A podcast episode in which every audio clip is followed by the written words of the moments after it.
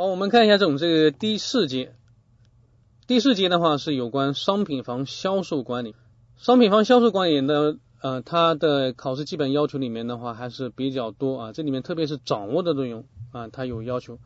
一个是住宅质量保证书，还住宅使用说明书的要求和主要内容啊。另外的话就是商品房预售和限售的条件，以及商品房销售合同的主要内容。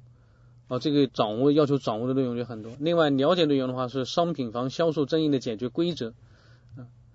这里面我们看要点啊，要点的话有五个要点啊，有个问要点的话，它都是我它是要求掌握的内容啊，都是要求掌握的内容啊。所以这里面的话就是都是 A 级 A 级 A 级啊。这里面这种这个要求掌握内容比较多啊。实际上我们看一下啊，这种这个在一零年的时候。这一节它没有相关的题啊，现没没没有相关题，但是到了一一年啊一一年的时候，它就是有四个单项和两个多项，总共的话就八分啊。所以这里面的话，它就是因为毕竟这大纲里面要求的话，这种掌握内容还是很多啊，所以的话，这种这一年的话就突然爆发啊，这里面的话它出了有这种这个六道题啊，六道中六道题啊，总共有八分。针对这么多内容的话，我们是要重点去看的啊，重点去看的。好，我们看一下这种这个具体的要点内容啊。我们先看一下这种这个房商品房的销售啊，什么叫商品房的销售啊？商品房销售的话，它里面就是啊，是开发企业啊，将商新建的商品房向销售消费者这种售卖的活动啊。另外，他们还有一句话，就是商品房销售，它也包括这种这个。二手房啊，就是包括房地产的这种这个转让行为。这个商品房销售的话，这种这个方式不同，它可以分成这种这个商品房预售和商品房现售啊现房销售啊两种情况啊。预售的话，就是说呃开发企业把这种这个还在建设中的这种商品房预先的话出租给啊商品房的这种预购人啊，然后的话这种商品预购人支付。啊，这种这个购房的定金或者是房款的行为，现售的话就是已经竣工验收合格的啊商品房，出售给这种买受人啊，然后买受人的话这种支付房价的这种行为啊，这是一个基本定义，这个很好理解啊，这里面的话就是不用太多讲啊。好，我们看一下这种这个第十一个要点啊，有关商品房预售的条件。商品房预售条件的话，它里面也是要求掌握的内容啊，这个。为什么要对商品房预售要提供要提出一些相应的条件啊？这里面主要因为啊，这种这个商品房在预售的时候，你商品房都还没有建好啊，这还都还没有建好，所以这里面就是作为这种这个购房人啊，就是准备购这种商品房这种这个就是预售的这种房屋的这种购买人，他对房屋的这种质量啊，这里面这种这个都还不清楚啊，或者是这种这个。另外的话，这种交房的期限啊，另外的话，一些这种这个房屋的这种一些面积有没有争议啊？这些东西的话，它都会存在很多争议的啊。另外的话，有一些甚至有一些开发企业啊，因为它这里面这种这商品房都还没建啊，在这里面的话，所以它这里面就是甚至啊，就是先把这个房先卖出去了，卖出去以后哦不用施工啊，然后就是把这个钱的话就卷卷款就跑了。所所以，这为了维护这种商品房的一些这种市场秩序啊，也是要加强商品房的这种预售管理啊，要必须要对预售的话进行管理啊。甚至现在有些地方的话都已经取消这种商品房预售啊，因为这预售的话确实是会造成很多问题。好，我们看一下这种这个商品房预售的话，这里面一些呃条件，这里面主要是有三啊三项条件。第一个的话就是。预售的话，你必须要已经全部交付了这种土地使用权的出让金啊，就是你你购买土地的这种钱都已经啊都已经给了政府了啊。另外的话，已经取得土地使用权证书啊。第二的话，就是持有建设工程规划许可证啊，就是你这个允许你在这个地方盖房子啊，你盖的房子就不是违违章建筑了。第三的话，就是说呃，按提供预售的这种商品房的这种这计计算。你投入开发建设的这种资金已经达到这种工程啊总投资的百分之二十五以上。啊，并且已经确定施工进度和竣工交付日期，这个三项，你只有这个完成这个三项，你才能够达到这种这个预售许可的这种条件，然后你才可以去啊相应的这种这房产主管部门去办理预售登记，并取得啊这种申领这种这房地产预售许可证。啊，有了许可证以后，你才可以去预售啊，就是这样啊。所以总体的话呢，就是这种这有这些啊相应的这种条件啊。我们看一下这种这个。一道例题啊，就是说房地产啊，城市房地产管理法对商品房预售规定的条件包括有哪些啊？这里面就是一个多项卷多项题啊，实际上就是我们刚讲过的，就是 A、B、C 啊。第一的话，它就是像拆迁安置已经落实啊，房地产这种这个方案已经这个落实啊，这等等这些的话都是属于限售的这种条件啊，限售的条件。这个另外的话，我就是看一些这一道数字的这种题啊，作为商品房预售的条件之一啊，就是这种这个房地产开发企业投投入开发建设的资金啊，要达到这种这个工程建设总投资的啊百分之二十五以上啊，二十五二十五以上，这个的话就是注意跟我们前面的这种这个呃有关转让的这种条件啊，这种这个我们要做一些这种对比。好，我们看一下这种这个。第二个的话，商品房预售的管理程序啊，管理管理管理程序，这里面的话就是，呃，首先的话，这种这个商品房预售，房产开发企业在预售商啊，这种在预售商品房前的话，要取得商品房的预售许可证啊，就是要要取得取得预售许可证的话，就是要提交相应的资料。相应资料的话，它包括有这些啊，这里面注意提交的资料跟我们前面讲的，就是这种这个预售的这种条件，它不太一样的啊。提交的资料的话，它有就是一个是申请表，另外的话就是营业执照和资质证书啊，另外的话就是有三个证啊，土地使用证、建设工程规划许可证和施工许可证，就是您提前的话要提交有三个这个三个证，另外的话就是你资金占工程投资比例符合啊条件的这种百就百分之二十五这个这个条件的这种证明，另外的话就是施工合同以及施工的进度说明。另外的话就是啊一些这种商品房的预售方案啊，预售方案的话应该包括商品房的位置啊、面积啊、竣工交付日期啊等等，这些的话就是你要提交这些资料，你才能够去申领啊申请这种这预售许可证。这个经过审查啊这些资料，然后符合法定条件的，那么就是房产主管部门应该在受理这些这种这个申请开始，然后十日之内。要做出这种这个预售许可证的这种书面决定啊，然后的话符合要求的，然后做出决定之日起十日内要送达这种这个啊，要颁送颁发给这种这个就商品房税课许可证啊。这个另外的话，房产开发企业进行商品预售，要向商品房啊预购人啊准备购房人要出示这种这商品房的预售许可证啊。另外的话，这种这个一些广告说明的话，也要要符合这种这个要载明啊，要在这种载明商品房预售证的批准文号。开发企业预售商品房，这里面的话，应当与这种这商品购房人啊签订一些这种这签订这种商品房的预售合同。另外的话，开发企业的话，应当在签约啊之日起三十日之内要去办理这种这个啊合同登记备案手续啊。另外的话，商品房预购人应当在预购商品房啊，预购的商品房在交付使用之日起九十日之内啊之内，要去相应的这种这个啊房地产啊主管部门去办理啊权属登记手续啊。这里面的话，房地产开发企业应该予以协助啊，并提供相应的这种这个文件。好，我们看一道这样这种有关预售的一些这种一道这种这个真题啊。一一年的话，他考了一道这样的题啊，根据房地产。管理呃房地产这种这城市房城市房地产管理法啊，房地产开发企业进行商品房预售，应当取得商品房预售什么证啊？预售什么证？那肯定是许可证啊，这种商品房预售许可证。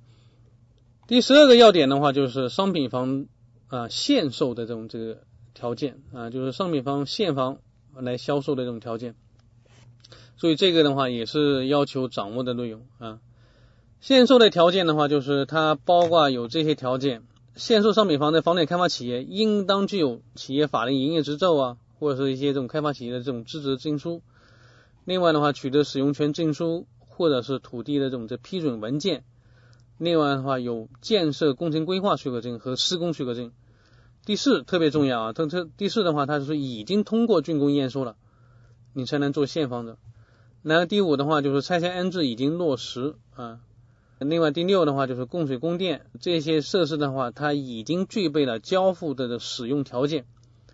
另外的话，其他配套设施它也具备交付使用条件，或者是已经确定了施工进度或者是交付日期啊。其他配套设施，你比如说有些道路绿地啊，它里面可能啊它还没有完成，那这里面要确定这种施工进度和交付日期。第七的话，就管理方案已经落实啊，这种物业管理方案已经落实。这些的话，我们就是要有些内容就是必须要去记的啊，就是我们都要去把这些条款都要去记住了。一一年的话，他出的题是这样啊，就是商品房销售的条件之一是有哪些？A，我们看一下 A 选项啊，供水供电主要配套设施已经确定交付日期。注意。这条件的话，它供水供电这些配套设施是已经具备了使用条件，已经竣工了啊，不是说还是不是说以这种这已经具备了这种这使用条件啊，不仅仅是说确定了交付日期啊，这不仅仅是确这种这确定交付日期。B 侧线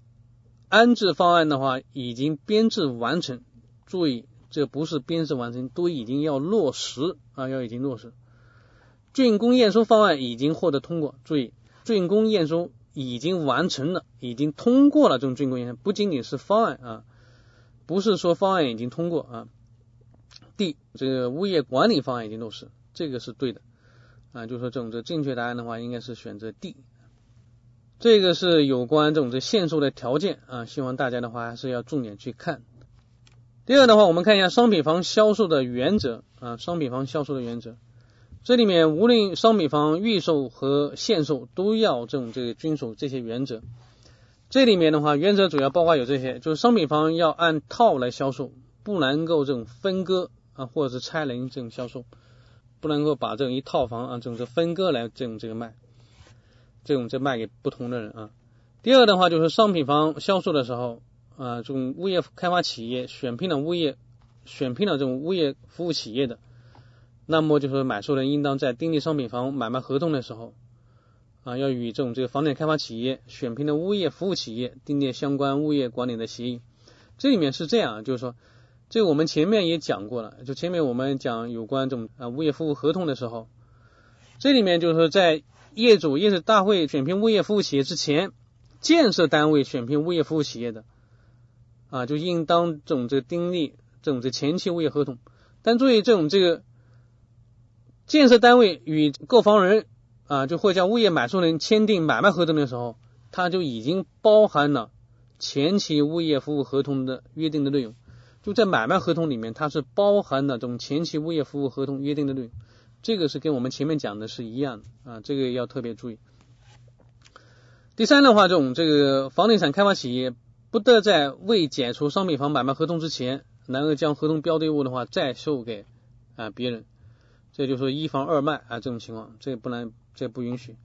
另外的话，这种房地产开发企业不能够采取这种这个就是返本销售或者是变相返本销售的方式来销售这种商品房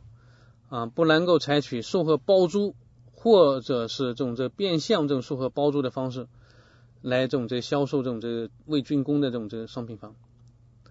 啊。这里面的话，这种这返本销售就是说你这各方人买了房子以后啊，这个。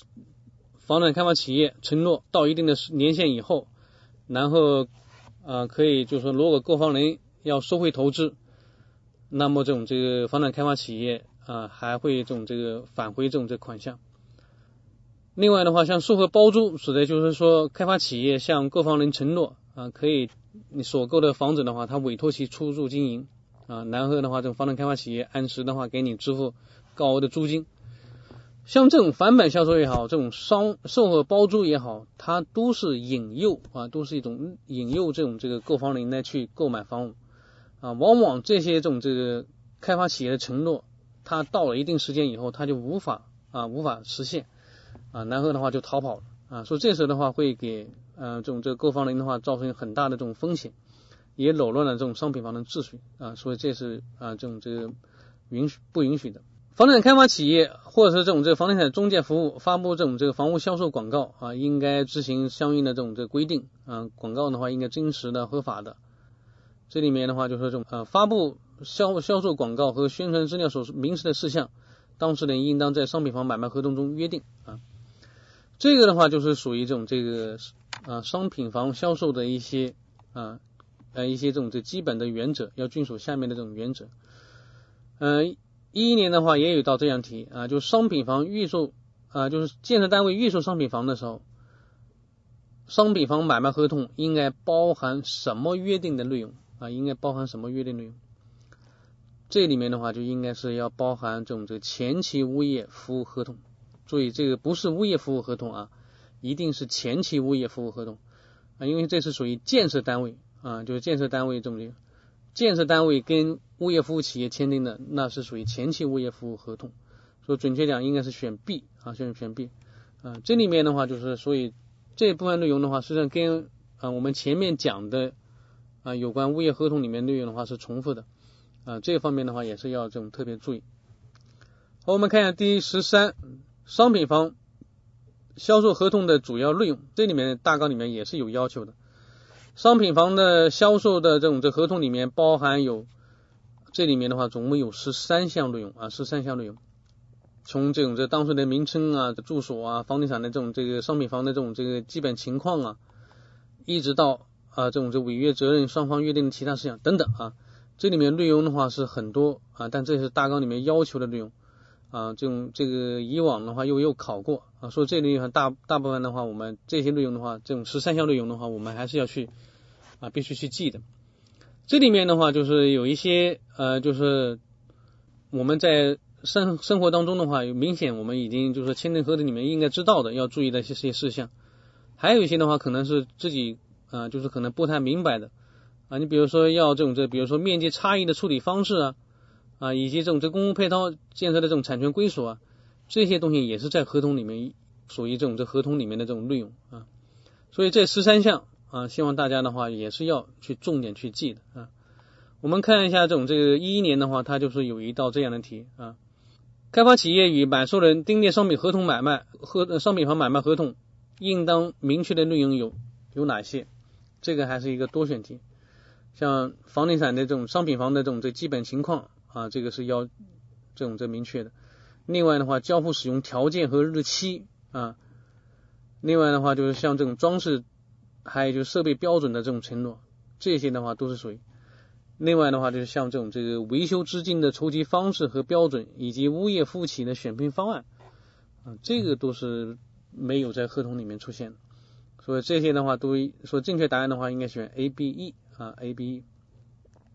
说对于这种这个买卖合同应该确定的内容啊，这个我再强调一下啊，这个一定要把这内容的话，这种这要记住。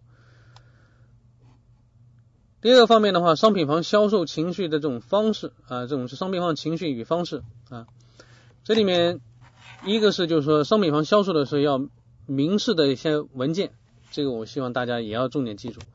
就是我们在买卖合同的时候啊，作为开发企业的话，应当向买受人明示有。啊，商品房销售管理办法以及商品房买卖合同的示范文本。如果是预售的，还要明示城市商品房预售管理办法，就是要明示的文件。你比如说考一道题，就是说商品房在预售商品房的时候要明示哪些文件，那我们就要知道这三个文件啊，就是说预售管理办法、这种这销售管理办法以及房屋商品房买卖合同的示范文本啊，商品房。销售价格与计价方式有哪些？商品房的这种这个销售价格，它是由当事人协商啊，你可以讨价还价的啊。然后经济适用房的话，它是国家指导价啊，国家指导价的这种这个按指导价啊，就是经济适用房的话，这种这个等国家实行主导价的这种商品房，它按照有关规定啊，按为按有关规定来定价啊。商品房的这种是销售的话，它一般讲是按套。啊，一套这种按单元来计价啊，也可以按套内面积或者是建筑面积来计价啊。这里面的话，注意就是我们讲的这种这个建筑面积，它分为哪些部分？建筑面积的话，它是按套内建筑面积和分摊的公有建筑面积组成的。这个记住一下啊，就是说商品房的建筑面积它是套内建筑面积啊。这里面的话，这种这个套内套内面积部分的话，它是一种独立的产权。啊，分摊的共有部分的话，它是共有产权。套路套类建筑面积啊，实际上不是说完全是这种就是使用面积啊，套类面积它实际上还包括这种这个墙体的啊，你一部分这种这墙体的面积啊，实际上还包括一些比如说阳阳台啊等等这种这一些这种这个不同的这种计价的方式的这种这个面积，这个要注意这种这个就是呃商品房建筑面积啊它的组成啊，商品房销售的这种这个争议解决规则啊，如果是有争议的这个怎么解决啊？第一个的话就是商品房销售面积的争议啊，如果面积有误差啊，在误差范围里面那是可以；如果是这种这个误差范围外的，这里面的话就是说这种这个买受人可以退房啊，也可以重新约定这种这房款啊，这种这也重新约定这种房款。如果这时候这种买卖人退房的，那么就是由开发企业去承担啊，承担这种这违约责任啊。第二的话就是商品房销售中的设计变更啊，如果是就是说这种这个房地产的这种这个商品房的话，这种设计啊它有变更，而且变更的话也经规划部门批准了啊，那这一点比如说像这种这个一些结构的户型啊啊结构形式啊户型啊一些空间尺寸啊朝向啊等等，这里面的话就是说呃开发企业应当在这种这些设计变更啊这种十日内向这种通知这种买房人，啊，但如果是这种这个，这时候买房人的话，如果是不接收啊这种这个这种变更啊，买房人要退房的，那么这种这个房地产开发企业要承担违约责任。另外的话就是交第三个的话，交房时间啊，应该按合同约定的话，这种这个交房时间超过这种这个交房时间没有交付的，那么就房地产要承担违约责任啊，要要这种这个交纳这种这个违约金。啊，要付给这种这个买买受人的话，这种这个违约金。第四的话，这里面就是房屋交付质量和保修质量啊。这里面的话，这种商品房这种住宅的时候啊，房地产开发企业要根据这种这商品房啊，这种这实施这种这个商品房啊，这种实行质量保证书和住宅使用说明书的这种有关制度规定，向买受人提供住宅质量保证书和住宅使用说明书。就是说，这种这个销售商品房的时候，开发企业要提供啊，向这种购买房子的人提供啊质量保证书和使用说明书。另外的话，开发企业应当对所销售的商品房承担质量保修责任啊，要承担质量保修责任。保修期的话是从交付之日起计算，注意这句话非常非常重要，保修期是从交付之日起计算。另外的话，保修。这种商品房的这种这个保修期限不能够低于，就是说建设工程承包单位向建设单位出具的这种这个质量保修书约定的保修期的存续期。这个不太好理解啊，就是这种这有关这种什么叫存续期啊？为什么还是这种这个就是说这种这个承包单位向建设单位出具这种这质量保修期啊？这种存续期，这种再解释一下，存续期的话是指的就是说这种这个建设工程承包单位啊，就是施工单位。向建设单位出具的这种这个质量保修书约定的保修期啊，保修期，这个保修期减去这种这个商品房竣工至交付之间的时间，就是属于这种这个存续存续期啊。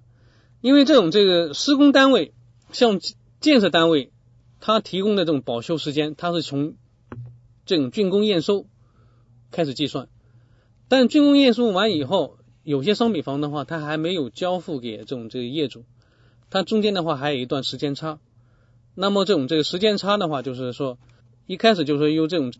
施工单位向建设单位提供的保修期减去这种这个就是说竣工和交付之间的这种时间，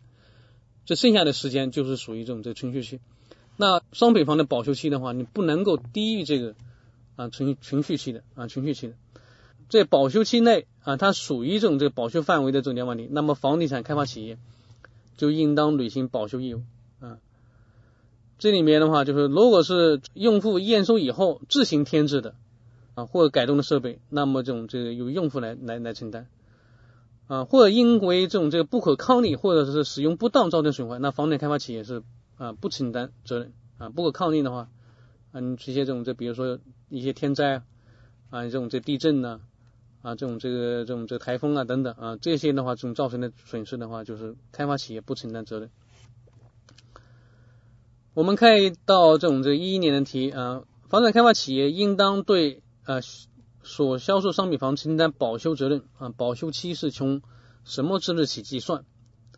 啊，正确答案的话就是应该是啊房屋交付啊起之日起计算啊，这个注意这种时间啊。这里面的话，实际上像这种这有关这种房地产估价师考试题目，它也出的啊也出过这样的题。好，我们看一下这种这个质量保证书。啊，质量保证书的内容啊，我们看一下这种这个质量保证书，还后面的这种讲的这种就啊有关这种这个使用说明书的这种内容。住宅保证书的这种要求和主要内容啊，这个也是在这种这个大纲里面是要求掌握的内容啊。这里面的话就是房产开发企业在向用户销售这种这个新建商品房的时候，那么应当在住宅交付时啊提供给用户。这种这个住宅质量保证书和住宅使用说明书，这里面质量保证书的内容啊，质量保证书的内容的话，它包括有这些内容啊。第一个的话就是工程质量监督部门核准的这种质量等级啊，一个是质量等级。另外的话就是地基基础啊，一些主体结构在合理使用寿命年限内的承担保修啊。这些的话就是像这种些呃地基基础啊，一些主体结构啊，在合理寿命的话。啊，这些东西的话，它是你设计单位啊，一些这种这设计规划的一些单位的话，它是要要承担责任。第三的话，就是这种这个正常使用情况下各部位啊各部件的这种保修内容与保修期啊，注意正常使用下来各部位保修期，这个是属于要求这种建设单位啊，就是开发企业要承担的啊保修期的啊保修期的内容和保修期啊。这里面的话，像这个屋面防水呀，三年。啊，以及厨房啊、卫生间地面渗漏是一年啊，其他等等啊，这有有这种一年的啊，有有这种两个月的啊，有六个月的啊，这些东西的话就是是属于这种这个它有针对的这种保修期啊。另外的话，就第四方面的话，就用户报修的单位啊，答复和处理的这种时限啊，就是用户向谁报修啊，然后这种答复和处理的时限也应该在这种这个质量保证书里面啊要规定。嗯，这里面的话就是质量，它特别强调住宅保修期是从开发企业将竣工验收好的这种这个住宅交付用户使用之日起计算啊。这里面三年，这是从这种这个交付，你比如说屋面防水三年，是从这种这个交付使用日啊，这种交给用户使用日开始去计算啊。这里面的话，这种呃房地产开发企业的话，它可以延长商业保修期，但不能低于上述规定的这种保修期限啊。这里面要特别强调，就是说我们现在讲的是房地产开发企业啊，跟住户啊这种这房屋购买人他这里面提供的这种这保修期限，就是这里面是保修期限。实际上还有一个保修期限的话，就是说施工单位啊，施工单位为这种这个开发企业啊，他提供的就是说房屋建设的这种质量工期，这房屋质量工程质量保修期。这个保修这种这个建设单位，也就施工单位。他提供的这种这保修规定的话，它是按照这种这个二零零年的就是房屋建筑工程质量保修办法规定啊，它这个按照这个保修办法里面规定的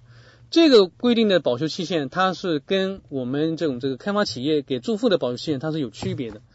啊。我们可以看一下施工单位他提供的保修期限的话，它是比如像地基啊基础工程和主体结构，它要按按设计文件规定的这种合理使用年限。这个的话都是嗯设计单位他要提供这种这个一一定的这种这保修，然后这种这个屋面防水工程有防水要求的一些卫生间、房间外墙的这种这个渗漏，注意这个是五年。就屋面防水的话，这里面这种这个施工单位给这种建设单位的话是五年，其他的你像这种什么电线管线这种设备两年，装修工程是是两年，然后这种这个供供暖期的话一两年。这些的话，它都比这个我们这种这个建设单位，比这种这开发企业跟跟住户的这个这个保修期的话都要长啊，都要长啊。所以这里面的话，就是刚才也讲过了，就是说，作为这保修期的话啊，不能够低于啊，就是这种我们讲的这种这存续期啊，这种这个这个不能低于存续期啊。我们前面讲了什么叫存续期啊，这种这个我们不能。这种这个开发企业给住户的这种这个约定的这种保修期呢，不能低于这种这存续存续期。如果低于存续期的话，那么那要以这个就是我们现在讲的这种商品房销售管理办法确定的这种最低保修期为准啊。这里面我举个例子啊，就是说我们像这种这个施工单位，就以这种这个呃房屋屋面这种漏漏水为例啊，施工单位跟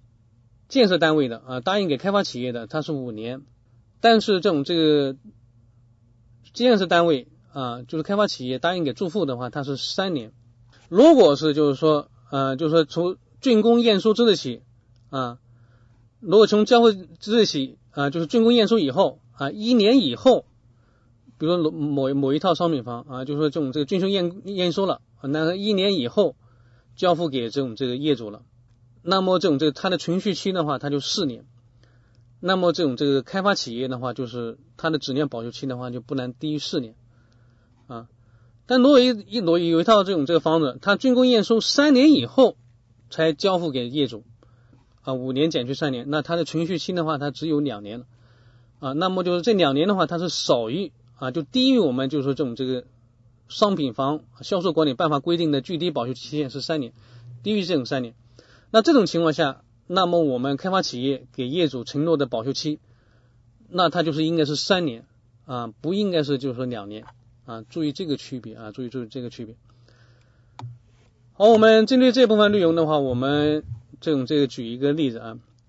房地产开发企业提供给用户的这种这个住宅质量保证书啊，它应当包括的内容有哪些啊？这里面的话应该是包括内容的话，它是四项啊，我们知道四项啊，工程质量监督和部门核验的这种质量等级啊，地基基础主体结构合理使用寿命和承担的保修，然后正常情况下各部位的这种这保修内容和保修期啊，以及用户报修的单位。以及答复答复和处理的时限啊，我们记住这四项的话，我们就应该呃很容易答出来啊。正确答案的话应该是 A C D E 啊 A C D E 啊，这里面的话就是这种这个违约责任以及争议解决的办法啊，这里面没有提到啊。这里面的话，如果是要这种出一道这种这个就是说这种这个有关防水的这种保修期啊，那里面这里面就是按照。如果是按照这种住宅质量保证书的要求，那它的这种这个屋面漏水的这种保修期的话就是三年啊。如果是施工单位要按照啊我们建设工程管理的这种管理的这种规定的这种保修期啊，就是房屋建筑工程质量保修办法规定呢，它它就是属于五年啊。注意这个区别。另外的话，零九年的这种估价师考题的话，它还有道这样题啊呃，房地产开发企业应当交付在这种这个交付商品房住宅时，应当向购买人提供。什么证书？什么证书啊？这里面的话，它有住宅质量保证书和这种住宅使用说明书啊啊，不是这个要记准了，不是说验收说明，也不是保修说明，也是不是说保证书啊，这个要注意差别啊，它以这种这文字上的这种差异。好，我们看一下这种第一啊十五个要点，住宅使用说明书的要求和内容啊，住宅使用说明书的话，它里面主要是就是说对。住宅的结构、性能各部位的这种类型啊、性能啊标准做出说明，它里面包括一个啊，包括有这些内容啊，总共有九项啊，有九项啊。这里面的话就是包括有开发单位、设计单位、施工单位啊，委托监理应当注明的这种监监理单位，包括有结构类型、呃装饰装修注意的事项等等啊，包括后面就是这种这一些配电复合啊，什么这种这个承重墙啊、保温墙等等一些注意说明。这里面的话就是说，对用户的合理使用啊，它要有一个说明。所以就说，因如果是因用户使用不当，或甚至改变结构，或者是不当装修造成的质量问题，那么这种这个开发企业就不承担保修责任啊。这里面的话就是由应该是由责任人来承担啊。我们举一道例题啊，住宅使用说明书它包含的内容有结构类型、B 装装修装饰类型啊，以及这种这个承重墙。啊，保温墙等等。另外的话，就是有关这种这个设备设施安装预留位置说明以及安装注意事项。E，我们看一下 E 啊，有关房屋设施设备质量等级的说明。注意这种这个质量等级的这种说明的话，是在质量保证书里面的。所以正确答案的话，应该前面这些事项啊，A、B、C、D 啊。这个的话是有关这种这个房地产这种这个销售啊，这个里面一些这种这基本的一些这种知识。啊，我再强调一下，这呃这种第四节内容的话是相对来说是比较重要啊，相对说比较重要啊这种这个考试的这种这个啊要点，它也是就是要求掌握的内容也是比较多啊。这个这个部分内容的话，我们是要作为一个重点来去复习的。